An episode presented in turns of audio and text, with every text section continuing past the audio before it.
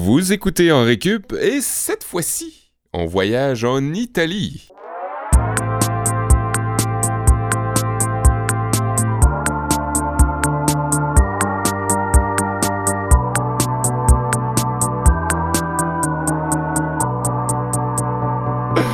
allô, allô, allô, tout le monde. Ici Sébastien Blondeau, on est à En Récup. Je suis en compagnie de mes compatriotes Olivier Bradette en face de moi. Bonjour Seb. Et Kevin Breton juste à côté. Je pense que c'est important de le dire à nos auditeurs qu'on a toujours la même position autour de la table. Si vous nous imaginez en train de, de, produire cette émission-là, gardez en tête que c'est toujours l'ordre Sébastien à gauche, moi au centre qui qui chapeaute, qui, qui guide le navire comme un capitaine devant la côte du bateau. Franchement, puis Oli à droite.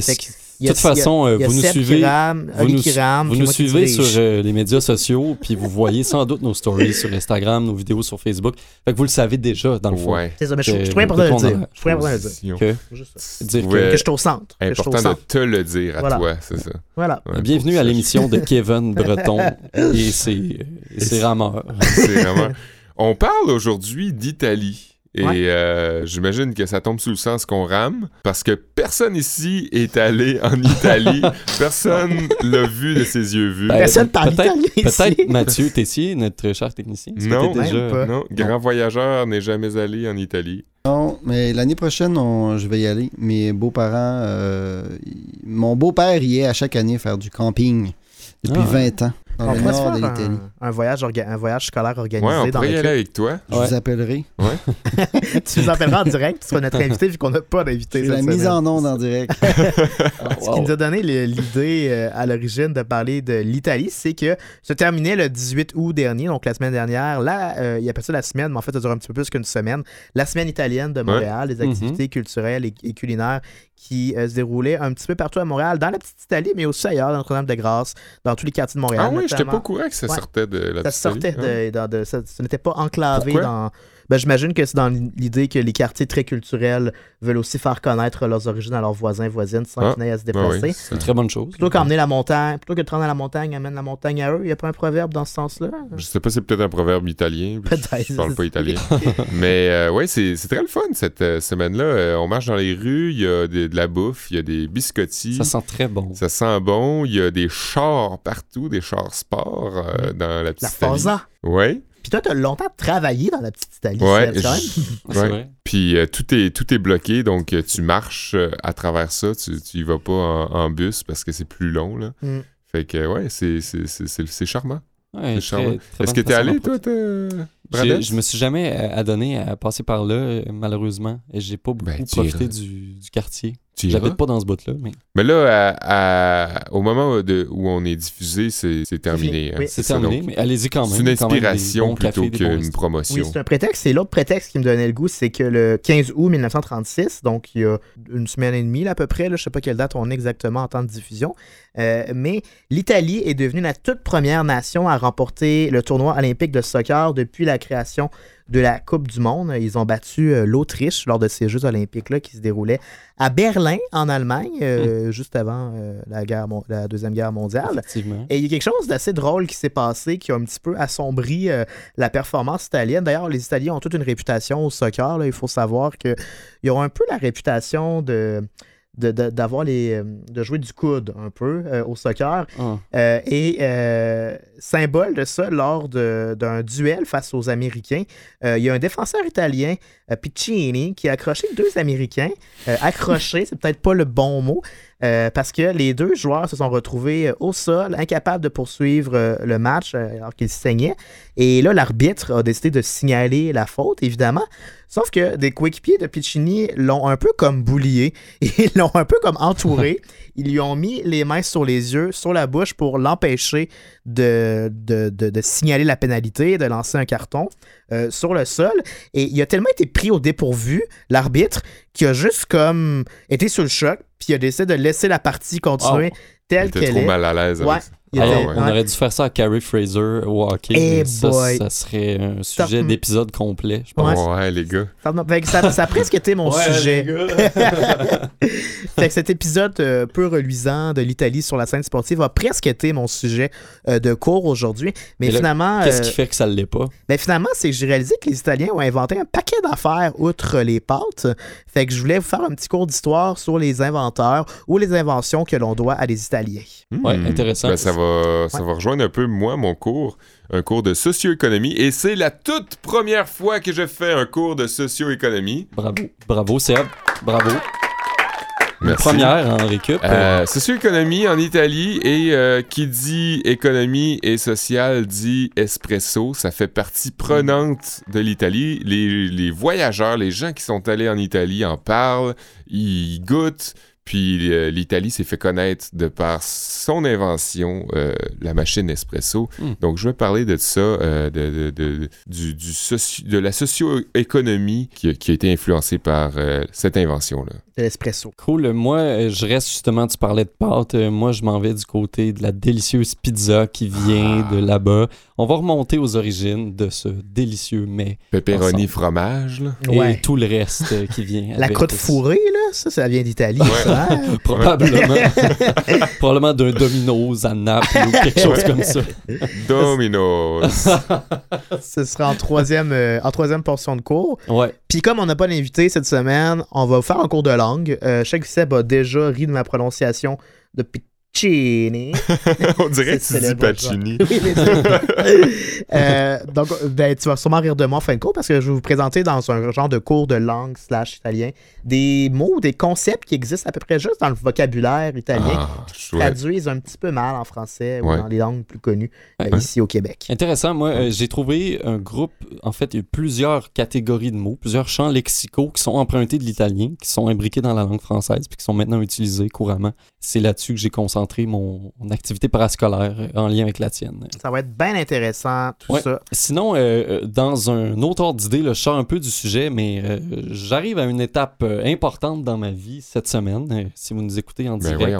Dans deux jours, vendredi, le 30 août, c'est ma collation des grades à l'Université de Montréal. Ben voyons donc. Ouais, ouais. Je, je sais pas encore. Vous allez vous à la face. Je, je, sais pas de quoi ça va avoir l'air. Mais t'avais été à Sherbrooke? Non, j'étais pas allé. Parce que, parce que je quittais pour Londres dans les jours je qui dire parce que j'ai jamais eu mon diplôme. non, non, euh, ça n'avait pas donné. Mais je, l'avais couvert. J'avais fait la couverture de la ah collation quand j'étais en stage au service des coms là-bas. C'était super cool. Et j'ai pas assisté à la mienne. Donc là, je me reprends étant donné que c'est probablement la dernière collation des grades euh, à laquelle je pourrais assister dans ma vie. Ouais, moi j'avais été bien déçu. Genre un petit jus puis genre des petites, des petites hein? galettes. Là. Pour vrai? Vraiment une minuscule collation qu'ils offrent. Euh, au gradé lors de cette collation-là. Puis moi, il mouillait, fait que c'était à l'intérieur dans le stade. Fait que c'était ah, c'était moins ben boboche. Ben, L'année passée, j'étais allé pour euh, celle de ma copine, Esther, qui, pour sa maîtrise, euh, a eu une collation des grades euh, qui aurait duré probablement plus que 4 heures, mais on est parti à la moitié parce que ça avait plus de bon sens. Il faisait 45 dans, ah, dans l'amphithéâtre. Et euh, on, voulait pas nous donner du vin d'honneur parce qu'il fallait attendre la fin pour. Euh, fait qu'on est retourné chez nous, puis euh, on a pris du vin chez nous avec des grignotines puis des copains. Le gars, de le gars de Saint-Félicien qui veut. qui veut son vin d'honneur. Qui veut son vin. Ouais, c'était à 10h30 vendredi matin, donc j'imagine qu'à midi et demi, on va prendre une petite coupe de vin d'honneur. Mais ça vaudra la peine pour souligner la fin de mon deuxième cycle universitaire. On vous encourage, les auditeurs, à envoyer vos félicitations et vos vins d'honneur à Olivier Bradet. Oui, s'il vous plaît. On est à henricup à commercialgmail.com. Ça se faxe mal du vin d'honneur. Sinon, venez les porter à CISM ou à Canal M. On va les boire. Il y a du vin qui pousse en Italie, hein? Voilà. justement. La ben boucle est bouclée. Voilà, on se lance dans notre journée de cours. T'es aux aguets, Sébastien, pour ben faire nos liens comme ça. Rapide. Ouais, ouais, ouais. Rapide comme une botte. Rapide euh, comme la L'Italie, c'est un peu la forme d'une botte. Rapide comme la Scuderia Ferrari. Ah, voilà. Ben, voyons Bien meilleure métaphore. Pour euh, le premier cours de la journée, un cours de socio-économie, ça faisait longtemps que je voulais que Seb nous fasse un cours de socio-économie parce que ben, voilà. t'es tout qu'un économiste, toi, Seb. C'est l'homme, c'est pas juste l'homme de lettres dans le non. Groupe. Puis, ben, étant donné que ma, job dans la vie de tous les jours, c'est dans, dans, dans, le café, puis vous, vous m'en parlez souvent, je me disais, ah, on parle d'Italie, ils vont prendre pour acquis que je vais faire de quoi sur le café. Non. Et puis, On n'aurait jamais pris pour acquis. Ouais, On aurait tenu, pour acquis. Merci. je voulais pas le dire une deuxième fois en récup, là, ça m'aurait. pris pour acquis, c'est un italianisme. Hey, les anglicismes dans un cours d'italien. Dans un cours d'italien. fait que. Hey, euh, quoi que ça se peut aussi. Fait que c'était sûr que j'allais vous parler euh, d'espresso. L'Italie, avec sa culture culinaire euh, distincte, euh, Oli en, en a fait mention, euh, ça s'est développé une réputation plus grande que nature pour le café euh, espresso. À cette heure, on dit café, puis on pense espresso euh, automatiquement. Puis Hmm. je sais pas pour vous autres, comme je disais tantôt, quoi? Pardon. Mais les, les gens qui disent Ouais, un matin, je me suis pris un bon expresso, ils Ouais. sont dans le tort complètement. Ouais, parce que, ouais, en tout cas, ben, la langue française, en fait, dans le dictionnaire, si tu regardes, c'est avec un X. Ah, ouais, pour vrai. Ouais, c'est Ah ouais? un, un, un accident, disons. Euh, maintenant, il est accepté parce qu'il y a assez de gens dans le monde qui le disent. Un accident ou un accident? Un, un accident. Euh, parce que, dans le fond, euh, c'est pas express, c'est pas espresso pour express, mais plus pour euh, à, à pression.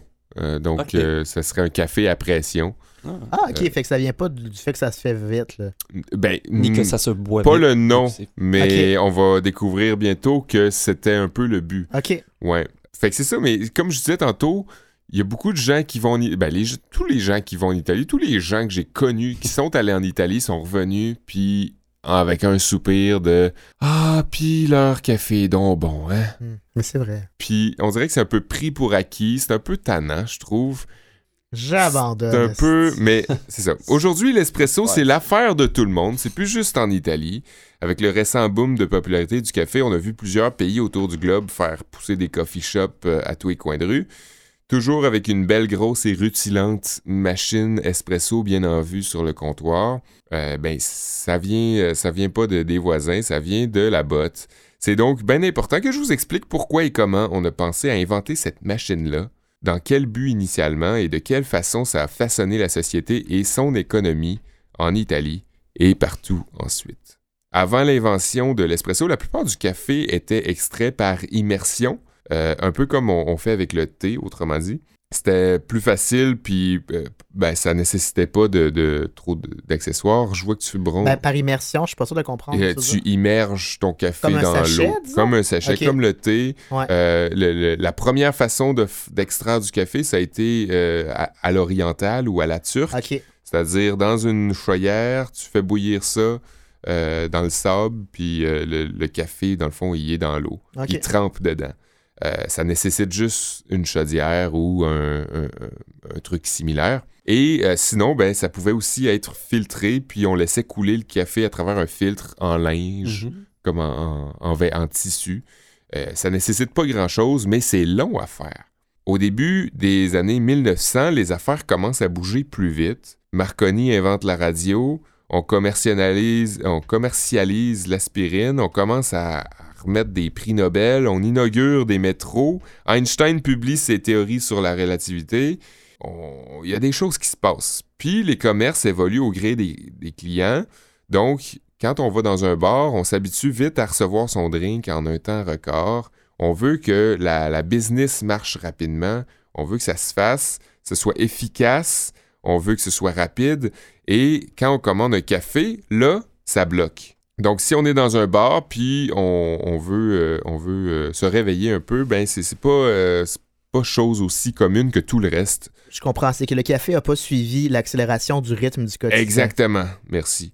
Et euh, ben, de toute façon, est-ce qu'on commande vraiment un café dans un bar à cette époque-là? Pas vraiment. On se le fait le matin ou en soirée à la maison en faisant autre chose. C'est pas quelque chose, c'est pas le truc le plus simple à faire ou le plus euh, rapide à faire. Donc, euh, c'est ça. C'est plus à la maison qu'on fait ça. C'est dans cet esprit-là que Luigi Bezzera et par la suite Desiderio Lapavoni euh, ont poussé l'idée qu'une machine qui, d'une machine qui réduirait euh, le temps d'extraction en utilisant une bouilloire intégrée, ça relâcherait de la vapeur au moment opportun sur une quantité de café, puis ça accélérerait l'extraction Je du savais café. pas que c'était comme ça. le- Mais ça avait presque rien à voir avec ce qu'on connaît aujourd'hui. Ça prenait euh, quand même quelque chose comme une grosse minute à faire. Puis euh, la pression était assez faible. On parle de 1,5 à 2 bars de pression. Euh, on n'avait probablement pas un souci de moudre le café adéquatement non plus. Et de toute façon, on s'en contrefoutait parce que ce qui était, voulu, ce qu'on voulait, c'était faire le café le plus rapide. Ce qu'on trouvait génial là-dedans, c'était que ça prenait juste une minute maintenant faire son café. Mhm. On parlait pas de café espresso encore à l'époque. C'était un café qui était encore très liquide.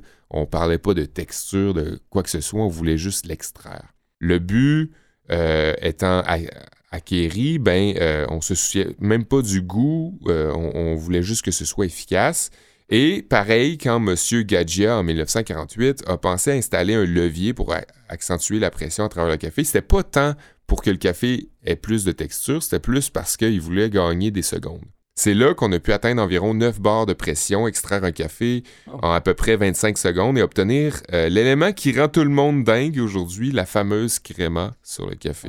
Et ça a bien coïncidé avec le début de l'industrialisation en Italie, tandis que de plus en plus de gens des, des régions aménageaient en ville pour le travail. Mhm. Euh, il y avait des commerces qui se multipliaient, des bars qui se multipliaient. Puis, euh, ben, pour augmenter le chiffre d'affaires, les bars, les tavernes, certains commerces aussi ouvraient plus tôt et s'achetaient une machine espresso pour euh, vendre à d'autres heures de la journée. Puis c'est pas mêlant, ben, à partir du moment que l'espresso a pu être extrait avec plus de pression en 25 secondes, gagner une, texture plus dense, ben, c'est certain que ça a créé un engouement énorme aussi. Euh, c'était pas juste ah cool, à cette heure c'est efficace, puis on va en prendre du café. C'est comme oh wow, c'est un nouveau produit. Mhm. Euh, L'après-guerre place l'Italie aussi dans une position où les cafés, le- les cafés, les grains de café que, que l'Italie peut acheter sont pas d'une très bonne qualité. hein. On se met dans la peau des gens d'après-guerre, euh, ce qui pour l'époque aussi, je présume, est est encore moins bon que ce qu'on considère aujourd'hui de mauvaise qualité. là. Donc l'Italie avait pas vraiment, les torréfacteurs italiens, les marchands italiens n'avaient pas vraiment le choix de mettre l'emphase sur la texture, la rapidité, l'efficacité. Euh, puis c'est pour ça aussi que ben là, on a fait des plus petites quantités parce qu'on voulait pas Ah. augmenter un. mettre plus de, de, de café euh, semi, semi bon. Mhm. Mais est-ce que ça a toujours été comme ça qu'un espresso était forcément plus petit en Pas au départ. Ah, quand, je dis que les, les, les machines au début avaient pas beaucoup de pression, ben on extrayait un café en une minute, deux minutes, ben là, on se faisait comme des bols. là. Pareil, comme, Oh. pareil comme les cafés filtres ou les cafés turcs ou, ou autres. Tout le monde voulait passer à taverne pour prendre son café rapido presto quand que cette machine-là a pu euh, être optimale. Avant le boulot, on, on passait chez, chez son tavernier, puis on allait prendre un espresso au comptoir. C'est encore le cas aujourd'hui en Europe, euh, où on voulait prendre une pause en après-midi, aller euh, redémarrer plus énergique euh, le restant de la journée, avec un petit café derrière la cravate. Le café a toujours été un incitatif social très fort au cours de son histoire, mais c'est vraiment avec l'espresso en Italie que c'est devenu un moteur économique. C'est devenu quelque chose qui faisait rouler la machine, qui rendait les gens Mm. plus efficaces, qui rendait les commerces, euh, qui offrait plus de- de- de- d'options dans les commerces. Donc, euh, c'est pourquoi l'espresso en Italie a été très important dans son économie. Intéressant. Puis, qu'est-ce qui fait que l'espresso est plus corsé qu'un. Ben, il extrait en, en- en moins de temps, puis le ratio d'eau par rapport au ratio de café Ouais, est moins, euh, il y a moins d'écart entre les deux. Si on fait un café par immersion, par exemple, dans ta chaudière, comme je parlais tantôt, ben, la chaudière est remplie d'eau, puis ben, tu as un peu de café dedans qui baigne euh, par rapport à ton, ton café qui est extrait à pression avec de l'eau qui est juste le double de Ouais. quantité. là. C'est c'est la quantité d'eau, en fait. Le Je ratio. comprends. Je Ouais. comprends. Et si euh, vous êtes curieux d'en savoir plus sur le café, euh, je sais pas si tu me permets, Seb, mais je pense que ça vaut la peine vu que tu en parles euh, dans ce cours-là. Seb a aussi un autre podcast qui s'appelle Café Normal, où il démystifie l'univers du café euh, euh, avec plein d'artisans locaux. Euh, C'est super cool comme euh, petit projet. Allez écouter ça euh, sur les autres plateformes de podcast aussi. Mettez ça en alternance avec Henri Cup, puis vous allez entendre Seb toute la journée. Vous allez être très content. Pas que moi, quand même, heureusement. là. Merci, Oli. Ah, fait que c'était pour ça que tu voulais qu'on parle absolument de l'Italie, Seb. podcast. tu voulais qu'on plug C'est pas par la moi. bande Ouais, c'est ton ça. podcast. Je voulais qu'on plug mon C'est pas podcast. vrai. C'est pas vrai. C'est moi qui avais eu cette idée-là. À la base, Pourquoi? hein? Ouais, ben, pourquoi à, tu y à- tenais à tant que cause de ça? la semaine italienne. Ok, c'est juste, Je voulais avoir Marco bon. Cagliari. Ça n'a pas marché avec Marco Ah. Cagliari. Ah, ça aurait été Ça sera la bien. prochaine fois. J'ai parlé par téléphone, il nous envoie ses salutations. C'est vrai? Mais au moment de l'enregistrement, il était en spectacle pendant la dite semaine italienne. J'ai déjà gagné un de ses albums euh, à Radio-Canada dans un concours. euh, Est-ce que c'était un spectacle Marco Cagliari ou c'était Anonymous, euh, son Avec band? Ah, non, ouais, c'était pas ça. la version. euh, Mais ça, remarque, ce serait quand même intéressant de voir ça. Euh, bref, moi aujourd'hui, pour ce cours, euh, ce- cette journée de cours consacrée à l'Italie, euh, j'ai décidé d'y aller avec un cours d'histoire. C'est quand même une histoire euh, extrêmement riche que celle de l'Italie. J'aurais pu parler du De. Vatican, j'aurais pu parler de l'époque romaine, des nombreuses guerres, des nombreux, des nombreux conflits auxquels ont participé l'Italie. J'aurais pu parler de leur brillante carrière sportive, de leur brillante histoire dans le domaine euh, sportif. Il y avait vraiment beaucoup de sujets. J'ai décidé de me consacrer euh, sur euh, les inventeurs de l'Italie euh, pour pouvoir faire un tour d'horizon complet sur les grands noms qui ont marqué la grande botte européenne. Donc, aujourd'hui, messieurs, un quiz. Ah, Comment ça va fonctionner pour le quiz aujourd'hui? Eh bien, je vais vous nommer quatre inventions européennes, donc des inventions qui proviennent de l'Europe. Et, et parmi une, une de ces inventions-là, parmi une de ces quatre inventions, une a été créée euh, soit en Italie ou encore par un Italien. Donc, dans certains cas, ce sera pas nécessairement sur le territoire délimité, mais par un Italien. je Euh, comprends. et Mathieu va toujours avoir euh, droit de réplique. C'est ainsi qu'on va fonctionner. Donc, vous êtes prêts, messieurs? Ok. On n'a aucune chance. Question numéro 1, et attendez que j'ai décliné chacun des choix de réponse, évidemment. Il y en aura toujours quatre. Premier, c'est un thème transport. La caravelle, l'avion, le sous-marin ou le pédalo? Lequel tient ses origines? Caravelle.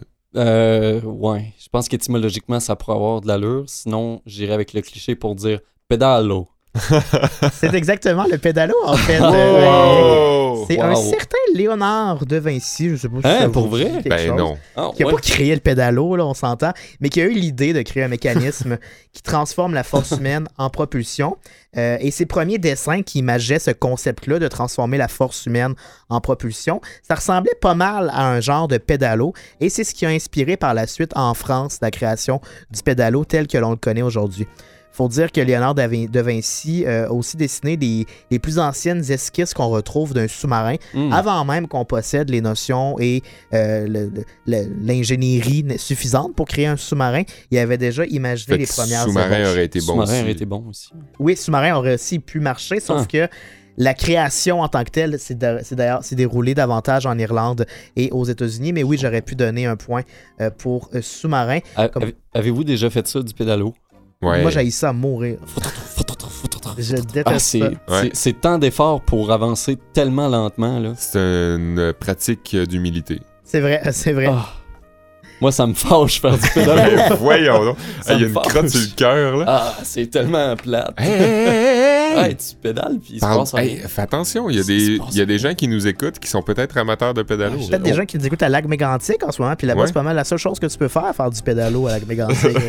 Fais attention! Désolé. Tu reçois un brick ou un fanal par ta fenêtre On éventuellement. salue Anne-Josée Bédard. J'assumerai. Deuxième question. Euh, catégorie divertissement. Ouh. Le saxophone, le baby-foot, euh, le baby-foot, le piano ou Skype? Euh, le piano. Bonne réponse! Ben, Ouais. Ouais, j'ai pris le mot italien dans la gang. Ouais, comme euh, bien des inventions, en fait, le piano a été le fruit d'un hasard. En fait, c'est un prince de passage dans la ville de Padoue en 1687 qui Ah. remarque les instruments d'un jeune artisan. Il va l'emmener avec lui en Florence pour qu'il travaille sous les ordres de la famille royale. Et c'est là qu'il va créer en 1709 le premier piano de l'histoire. Oh. Question numéro 3. Voici les items. La chaise éjectable, le braille, l'autre Cologne ou le pendule?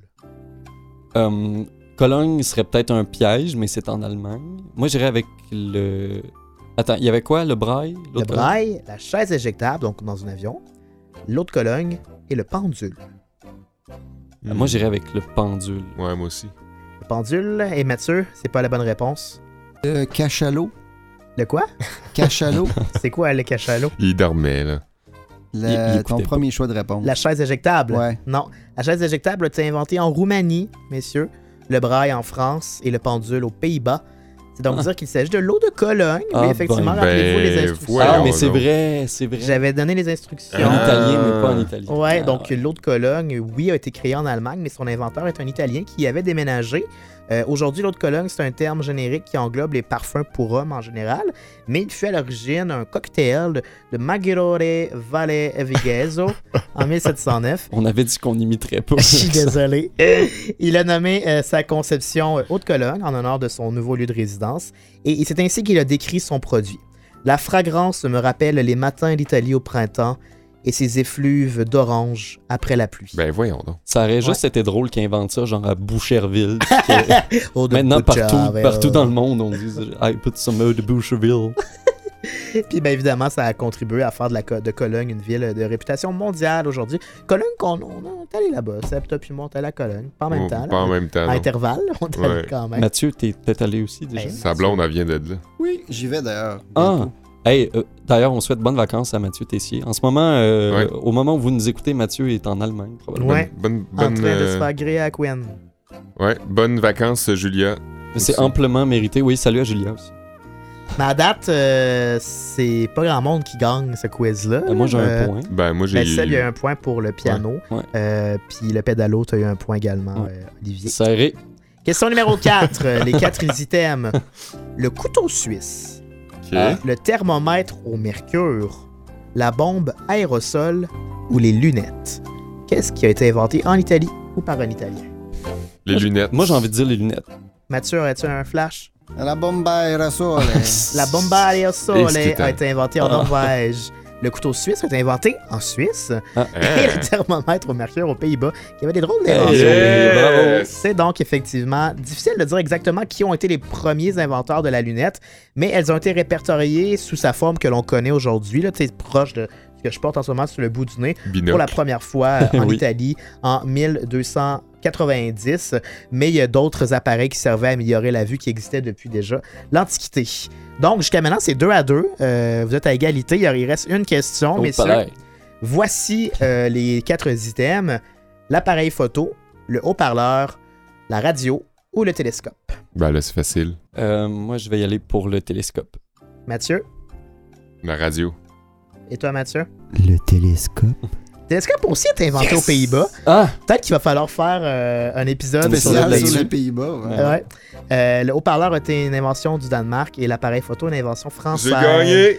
C'est donc euh, Seb, le gagnant. C'est un jeune physicien qui a tenté à la fin du 19e siècle Marconi! oui, de fabriquer la première radio. Ah, Euh, en ouais. 1815, il envoie des signaux par ondes électromagnétiques. Au début, les distances sont assez courtes, puis les ondes traversent pas les obstacles, mais il va réussir quelques mois plus tard avec une première liaison télégraphique de 2,4 km dans les Alpes. Son nom, Seb le dit, Gugliel- Guglielmo C'est. Guillaume en italien. Voilà. Et par la suite, très peu après, un Canadien a réussi à transmettre cette fois un, message audio par voie électromagnétique. Donc, c'est comme les deux précurseurs qui ont pavé la voie à l'arrivée de la radio. Ouais. Puis, je le sais, parce qu'il y a un parc sur Guglielmo euh, Marconi, en- dans la petite Italie, sur Jean Talon, Ah, wow. Dédié à lui. Ouais. C'est très intéressant. En terminant, ben c'est pas pour le quiz. On rappelle que Seb a gagné, mais il y a aussi un, article intéressant euh, du National Geographic Mhm. qui est sorti la semaine passée qui retrace les origines des pâtes. Parce qu'on aurait pu penser que les Italiens sont les inventeurs des pâtes, mais c'est un petit peu débattu la paternité euh, des pâtes. Il y a un mythe très persistant qui veut que c'est pas les Italiens qui les ont inventés, mais plutôt les Chinois et qu'ils se sont rendus en Italie par le chemin emprunté par le Mhm. célèbre explorateur Marco Polo, et c'est là-bas Mhm. qu'on les a popularisés tels qu'on les connaît. Mais en fin de compte, la version asiatique des pâtes n'avait pas exactement la même constituante que celle qu'on retrouve dans les recettes typiques italiennes. Puis on aurait retrouvé des références aux macaronis dès, 1272 euh, 2000 dès 1270 dans le nord de l'Italie, avant que Marco Polo entame euh, son périple. Donc on aurait, on aurait même retrouvé des euh, artefacts d'une espèce de machine qui aurait pu servir à produire des pâtes dans des ruines qui dataient de plusieurs siècles avant Jésus-Christ, avant Wow. même l'époque romaine. Donc, c'est pas encore clair si ça vient véritablement d'Italie ou non, mais on promet le lien du National Geographic si vous voulez en savoir plus sur l'origine des pâtes. Fou. Ah oui, c'est intense. Hey, J'aime beaucoup ça, la musique euh, des quiz. Quand on s'en fera, je pense que ça pourrait être notre euh, thème Ouais. officiel. Et les pâtes, ben, ça mène. C'était comme le plat d'entrée. Et là, on s'en va manger le plat principal. Ah oui. On a pris le café, on a pris les pâtes, puis on s'en va à la pizza. Ah. Ah. Buongiorno! À table, les garçons, lavez-vous les mains et mettez vos tabliers. Euh, on se lance dans un cours culinaire qui vous mettra certainement l'eau à la bouche. Ben oui, l'Italie est le berceau d'un des plats les plus merveilleux qui soit, c'est-à-dire la pizza. En tout cas, moi, j'aime euh, ça, la pizza. Moi, j'aime ça, la pizza. En tout cas, moi, j'aime ça, pizza. Et je vous avoue que hum, ça a probablement été un des cours les plus difficiles à préparer de mon côté Ben, voyons donc. non pas par manque d'informations ou parce que le sujet est difficile à maîtriser, c'est juste que mon ventre arrêtait pas de gargouiller.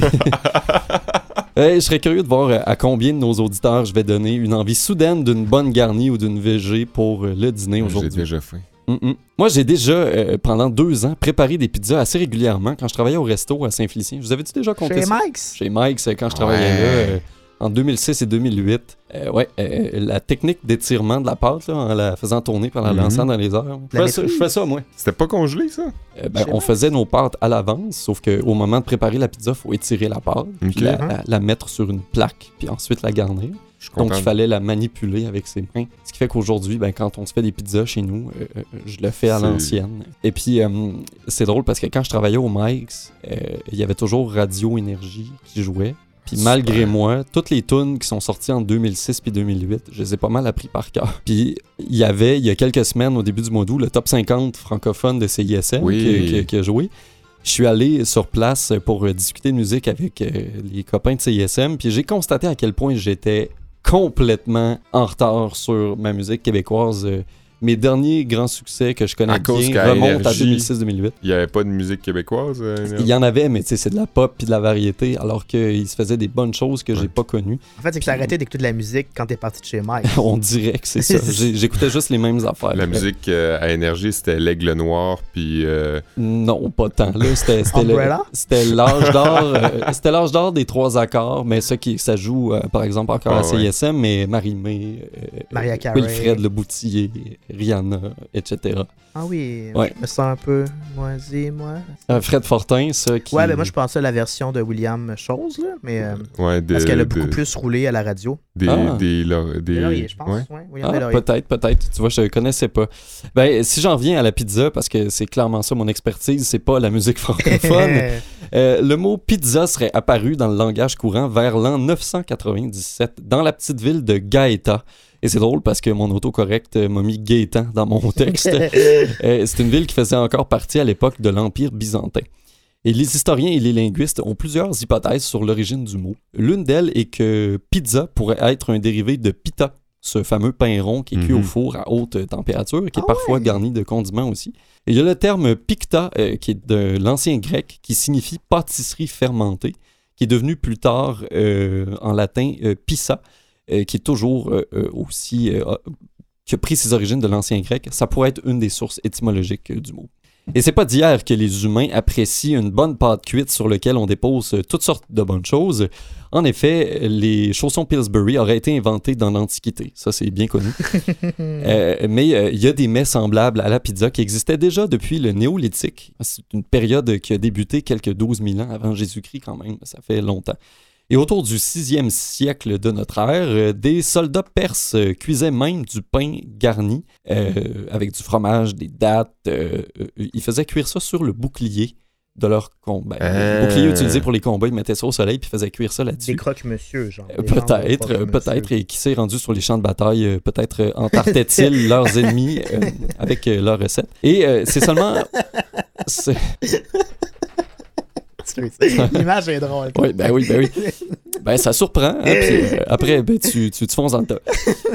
Et c'est seulement au cours du 18e siècle qu'on aurait vu apparaître la pizza moderne qu'on connaît aujourd'hui, à Naples, en Italie. Et avant que la fameuse pâte à pizza ne devienne le plateau savoureux sur lequel sont déposés nos ingrédients préférés, ce sont plutôt divers types de pain plat qui étaient utilisés avant la pâte à pizza euh, qu'on connaît. Et les garnitures euh, des pizzas euh, consistaient souvent en de l'ail, du sel, du lard, du fromage et du basilic. C'était surtout euh, des épices puis quelques légumes qu'on utilisait. À votre avis, euh, quel serait l'archétype de la pizza la plus connue historiquement? La margarita? excellente réponse, Seb. Ça te rajoute un point sur le quiz Ouais. précédent. Ouais, c'est la pizza Margarita. Euh, le- le- la légende dit qu'en 1889, un pizzaiolo, qui est un fabricant de pizza, aurait été mandaté pour créer une pizza en l'honneur de la reine Margarita de Savoie, qui était reine Ah, d'Italie à l'époque. Ouais. La reine aurait eu un coup de cœur vraiment pour euh, cette pizza qui arborait des ingrédients aux couleurs de son pays. Le rouge de la tomate, le vert du basilic et le blanc du fromage mozzarella. Cette variété de pizza aurait donc été nommée en l'honneur de Sa Majesté à ce moment-là. Cependant, la véracité de cette histoire-là, un peu comme le goût de la pizza hawaïenne, ça fait pas l'unanimité. Et euh, c'est c'est un peu contesté.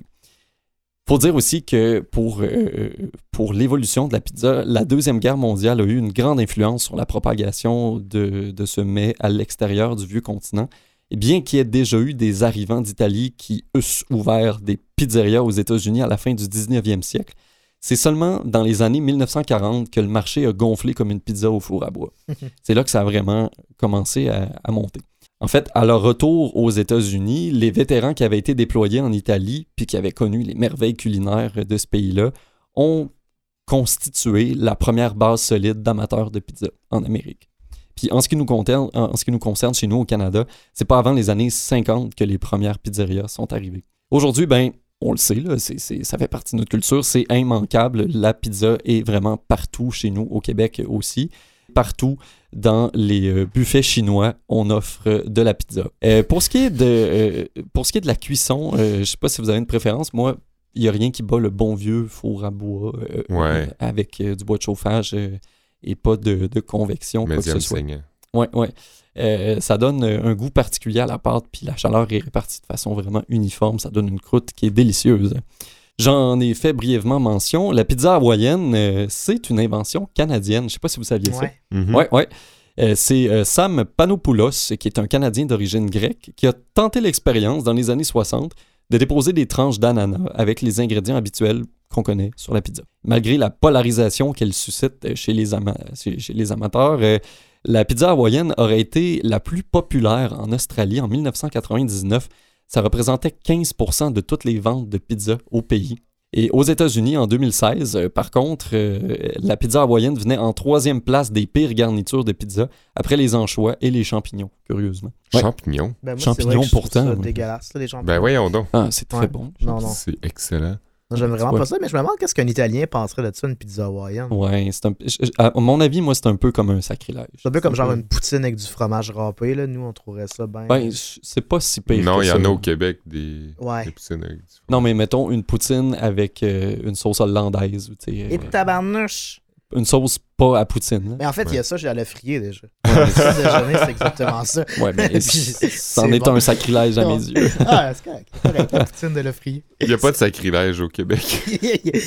Ben, euh, si vous voulez en savoir plus sur l'histoire euh, de la pizza hawaïenne, euh, je vous recommande d'aller écouter l'émission d'Infoman du 7 décembre 2017.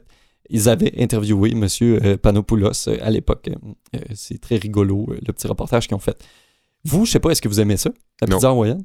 J'aime pas les ananas euh, en partant. Fait que... Ok.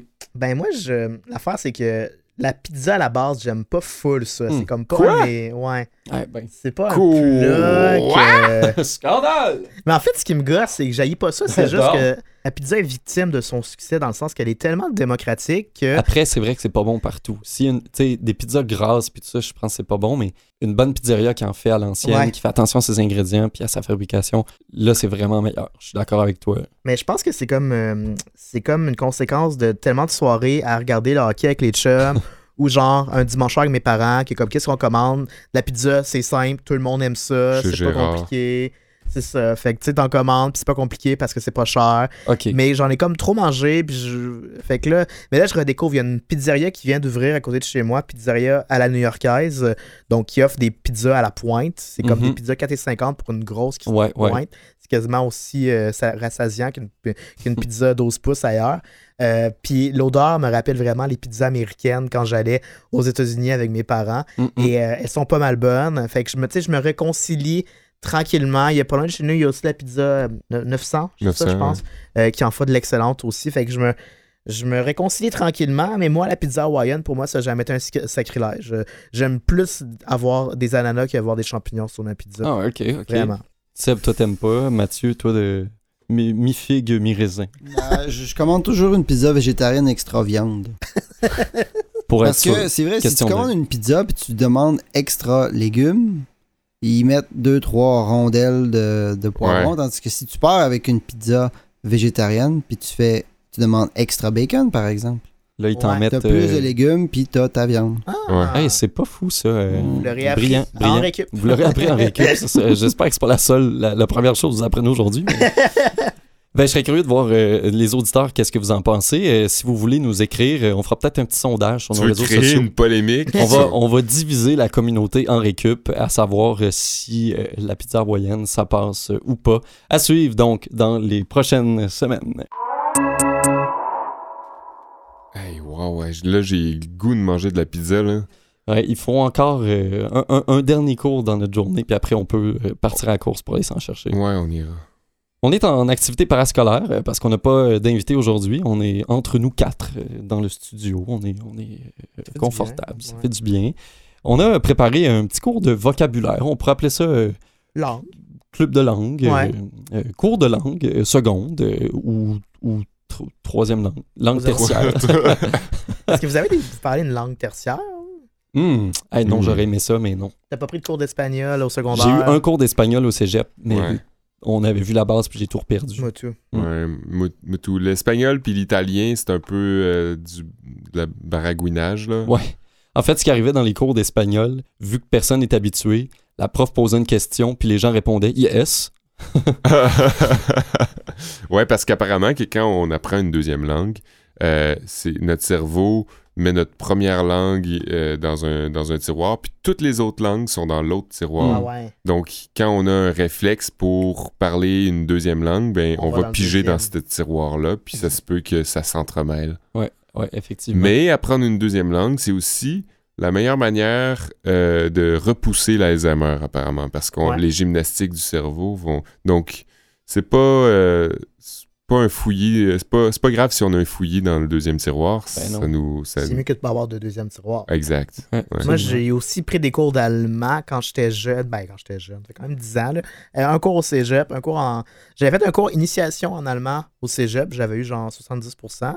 Puis après ça, j'ai voulu faire une petite crosse rendue à l'université, reprendre l'initiation en allemand, me dire je vais aller un cours sur deux, ça va être facile. J'ai eu genre D, puis genre j'ai supplié la prof en français parce que j'étais pas capable de la supplier en allemand. Je me laissais passer, J'étais ben, je, je faisais de la radio étudiante à cette époque-là, c'est fac, puis mon, mon émission commençait à 19h05. Ah. Que, je finissais à 19h mon cours, puis je me rendais là. Fait que mais cette année, j'ai aussi repris des cours de langue des signes québécoise. Mhm, Oui. Ça aussi, c'est pas mal tough, mais ça, je me débrouille quand même assez bien. J'ai appris, euh, j'ai 12 cours, puis je suis capable comme de parler à un sourd, puis de me faire comprendre. Très cool, très Je très peux vous cool. montrer un exemple. Mettons, euh, dis-moi un mot, là. Euh, si on, on prend par exemple le stade olympique, ouais. Non? Ouais. ordinateur, Ah, ordinateur, je le sais. ok? Et là, je, je, je pivote mes mains de chaque côté, à gauche et à droite, comme si je tenais des balles de chacun, de, de, de chacun des, des- des côtés de, de mon corps. Et en fait, ça faisait référence au ventilateur qu'on retrouvait de chacun des côtés d'un, ordinateur pour le faire ventiler, pour éviter tour. qu'il, Ah, ouais. surchauffe. Donc, par extension, c'est devenu ordinateur, Ah, wow, comme ça, en pivotant de chaque côté euh, nos mains. Ah. Ouais. intéressant. Là, j'ai le stade olympique, je saurais pas dire. là, Ils ont mais- pigé. C'est plate qu'il qu'il ait pigé dans un élément qui est disparu. euh, Ouais. Ou Ben, presque. les, les tours, les PC de bureau Ouais, existent il, encore. il y a encore des ventilateurs. Mais ouais. c'est encore, Oh, mettons, journaliste, c'est encore le mouvement des anciennes caméras euh, où on tournait, là, Ah, avec oui. sur le côté, journaliste. On est quand même loin de ça aujourd'hui quand on pense à Twitter. C'est comme l'étymologie des mots est tellement ancienne qu'ils ont con- continuer à composer avec ça. Ah, c'est très cool, très cool. Euh, Ben là, euh, on est un petit peu plus dans le radiophonique, euh, Oui. dans le sens où ce qu'on va vous parler, vous allez le, le- le- le pouvoir vous l'imaginer plus concrètement. Toi, euh, Kev, qu'est-ce que tu as trouvé justement comme mot? euh, Mais moi, j'ai trouvé des, des mots qui se traduisent un peu mal en français ou en anglais. Euh, mais si vous connaissez un équivalent, je vous invite à le dire. On Ouais. a un homme de lettres quand même hein, vrai, autour de la Sébastien, table. Sébastien. Fait qu'il y a un mot euh, qui correspond assez bien au climat italien qui est souvent assez chaud. Il y a un mot qui décrit la situation d'aller se reposer à l'ombre. Mais tu sais, Ah. précisément à l'ombre, c'est M-E-R-I-G-G-I-A-R-E, merigiare, je pourrais dire. Donc, c'est l'action d'aller à l'ombre pour se reposer. Ça se traduit pas super bien en français, j'ai l'impression. Non, effectivement, à part euh, aller se coucher à l'ombre. Ouais. Il n'y a, pas de terme euh, désigné non, pour exact. ça. Seb, peut-être que le prochain mot, tu le connais parce que ça fait référence à ton univers euh, du café. Tu sais, les petites marques, quand on prend un café puis qui est sur une napkin ou encore sur un linge, Hmm. ça va laisser une petite trace ovale là, qui Mhm. épouse la forme de la tasse. Il y a un mot pour désigner cette tache-là, mais précisément de café, qui est chofeka. C-I-O-F-E-C-A. Le chofeka. J'ai jamais entendu. Ah. Jamais entendu. Non. Voilà. En fait, C'est une belle image, par contre. C'est chouette que ça Hey, non, ait son me, mot. je me suis trompé, c'est culacino. Vais- attendez, laissez-moi m'expliquer. C-U-L-A-C-C-U-N-O, culacino. Et euh, chofeka, c'est un mauvais café, en fait. Ah, Ouais. ok, mais Coulacino, ça sonne comme une coulisse. Ouais. ouais, presque. C'est Ouais. un bon truc, euh, mnémotechnique, pour Ouais. euh, le retenir. On pourrait peut-être dire euh, coulisses pour euh, décrire ça en français, mais c'est pas Un aussi cerne. spécifique. Des cernes de café, Un c'est vrai. café, ouais, ouais. C'est vrai que c'est quand même utilisé parfois. J'aime bien ça. Mm, mm. Ouais, cool. Euh, moi, de mon bord, je me suis surpris à constater à quel point il y a des mots inspirés de l'italien qu'on utilise vraiment dans plusieurs domaines dans les siècles entourant la Renaissance. Des mots comme altesse, grotesque et courtisé ont été empruntés au langage de la royauté à l'époque pour dire que la France s'inspirait beaucoup de l'Italie, euh, ces deux voisins qui transigeaient beaucoup Ouais. euh, culturellement. Et euh, ces inspirations-là sont toutes, en fait, tout ce que je vous liste aujourd'hui comme termes et catégories de mots vient à peu près de cette époque-là. Euh, il y a des mots rela- relatifs à la guerre aussi, toujours dans ce coin-là, qui ont fait leur entrée dans le Larousse, qui n'existait pas à l'époque, le Larousse. Euh, des mots comme cavalier, soldat, bastion aussi. Mhm. Euh, tout ça a des origines italiennes. La musique, évidemment. La musique euh, où il y a un champ lexical tellement vaste, euh, ne serait-ce que pour dénommer les nuances de jeu d'un instrument, le mezzo piano, euh, le, le forte, euh, tout ça, et des, des termes qui viennent de l'italien, mais aussi tout ce qui touche à l'opéra, aux voix, aux sopranos, aux altos, Mhm. aux barytons, tout ça, les concertos. Et euh, je ne pourrais pas euh, passer euh, à côté de mon domaine préféré, le domaine culinaire, eh ben, avec tous les noms de pâtes, les spaghettis, pensais que les donner Des, noms de Des jeux, jeux vidéo. vidéo euh, en italien. Forza tout. Motorsport. Euh, le, le mozzarella aussi, qui, qui est une variété de fromage très connue là-bas. Et euh, il y a aussi dans le domaine des beaux-arts, euh, genre les mots comme cabinet, campanile, dôme, Ah aquarelle aussi avec la peinture. Ah ouais, c'est vrai. Tout ça vient de l'Italie. C'est des choses que je savais pas. J'ai été vraiment étonné de découvrir tout ça. Je vous invite d'ailleurs à aller regarder l'étymologie de, de- de mots de ce genre-là. Souvent, on peut retracer aussi le contexte qui fait Ouais. que ce mot-là a été emprunté. C'est franchement intéressant. Il y a dans le même genre, je suis pas certain, mais innuendo, d'après moi, ça doit avoir des racines Mhm. italiennes parce que ça sonne très italien. Puis euh, moi, j'aime beaucoup ce mot-là, innuendo en anglais, qui est utilisé. Ça veut dire un sous-entendu. Et Ah. souvent, c'est comme des insinuations sexuelles. Euh, pas que, mais souvent, quand on parle C'est juste parce d'innuendo. que ça dépend de qu'est-ce que toi t'écoutes. Oui, Ouais, c'est ça. Ouais. Un, peu, un peu comme quiproquo. Pas nécessairement parce qu'un quiproquo, ça apporte à la confusion. Là. Un innuendo, c'est comme plus subtilement, tu fais des insinuations à Ah. quelqu'un, un innuendo.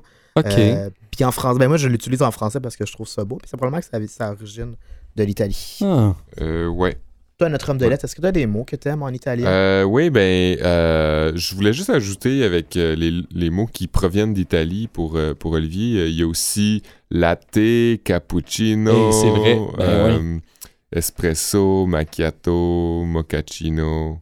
Euh, Il y a beaucoup, beaucoup d'autres mots aussi que tu Mais ça, avais c'est pas des mots directement en italien? Des mots d'Italie, ouais. Ouais, Ouais. Mais c'est, ouais, t'as raison, Mathieu, c'est des mots italiens, mais qui, ont, qui, qui Ah, sont ok, maintenant ouais, ouais. acceptés comme mots français, Ouais. comme euh, néologismes, qui sont devenus des mots. Exact. Ouais, ouais. C'est vrai, euh, tout, le, tout le domaine du café. euh, Sinon, j'aime bien euh, les, les mots comme euh, aussi qui sont encore les mêmes mots italiens, mais euh, piano. Ouais. Qui, qui réfère à l'instrument, mais qui veut dire en fait doux Oui. en italien. Je trouve ça Ah ouais, super ça beau. dire doux? Ouais, Ça veut dire Ouais. doux. Euh, Souvent, en opposition à forte. exact. Fort. Sur une partition, tu peux voir euh, dans, dans, dans tes notes, tu peux voir la mention piano. C'est pas, c'est pas pour dire que c'est un piano qui joue, c'est juste pour dire de jouer lentement. Peu importe Ah. l'instrument dont De tu jouer joues. doucement. Mhm. Tempo, oui, euh, par rapport. euh, Aux abris. ça, c'est. À l'effet de tente. À l'effet Ah, de tente, on en parlait la semaine passée. Ouais, ouais. Fer- Fernand Gignac aimait beaucoup l'effet euh, tempo. C'est- Fernand Gignac a déjà été porte-parole des abris tempo, euh, apparemment. Hey, une chance que tu le dis parce que. Pour tous ceux qui, qui- qui étaient vivants dans les années 80-90 qui s'en rappellent. ben, euh, je pense que c'est un bon tour de l'Italie qu'on a fait là. On aurait pu dire tellement d'autres choses, Ben si oui. c'est clair, mais On aurait pu parler des, un peu plus des pâtes, hein? Mais on a choisi nos combats, puis. euh, Là, ça me parle plus, les pâtes. Plus que la pizza. ouais, Ça, je suis toujours down pour un bon bol de pâtes. ça, moi aussi. On pizza dirait que je m'arrêterai pizza jamais. Ouais, il faut, faut que le spag Mm. soit bon aussi. Encore là, tu sais, si les pizzas sont cheap, des fois le spaghetti dans les restos peut être très cheap aussi. Ah ouais, Ouais. Mouillé, là, il mouille Ouais. l'assiette, là, puis la- pizza, elle a toute sa, sa croûte. Ouais, puis les pâtes sont toutes fines, puis il n'y a rien, aucune Ouais, Là, j'ai plus faim, là, on dirait. Ben, si je veux encore plus, c'était écœuré. Quand j'étais bien jeune, je sais pas pourquoi, mais j'aimais bien manger mon spaghetti avec des patates pilées. Et je mélangeais parfois mes pâtes dans mes patates C'est pilées. dégueulasse. Et je- Ah. je- ouais, j'aimais vraiment gros faire ça. Tu... C'est sûr que c'est les Italiens qui écoutent, ils vont être. Ils vont être là. vraiment insultés. Mm. Il- Je dirais que j'avais 6 ans, hein. Fait que. ah, Ouais. Ben, on est s'excuse. dans le euh, passé, tu veux toujours retourne dans le passé. et on- C'est rempli de belles anecdotes. Ben, si vous avez des recettes euh, italiennes à nous proposer, Ouais. n'hésitez pas, Ouais. euh, écrivez-nous. en récup, recette de euh, pâtes. Ouais, en récup à commercialgmail.com. On est sur facebook.com par oblique en récup. Sur Instagram aussi. Merci à Canalem. À Merci à CISM. C- Ouais. CISM. Merci à Mathieu, notre acolyte de toujours, dans les buissons derrière, Qui, qui est en vacances en ce moment. qui est en vacances. On rappelle euh, le, grand victori- le grand victorieux, euh, le grand champion. C'est de- moi. C'est Bravo, Sébastien bravo, de ce quiz. Ouais. Félicitations. Musique d'accompagnement. Yeah! Puis on Je gagne quoi, hein? Tu gagnes mon admiration, Sébastien. Puis c'est pas moi qui paye la pizza en C'est sortant. pas toi qui fais la vie. On sera de retour la semaine prochaine. On connaît pas notre sujet encore précisément, mais sachez qu'on en aura un. On vous tient en haleine. On vous tient en haleine jusqu'à la semaine prochaine. Ciao! Ciao! Ah ouais?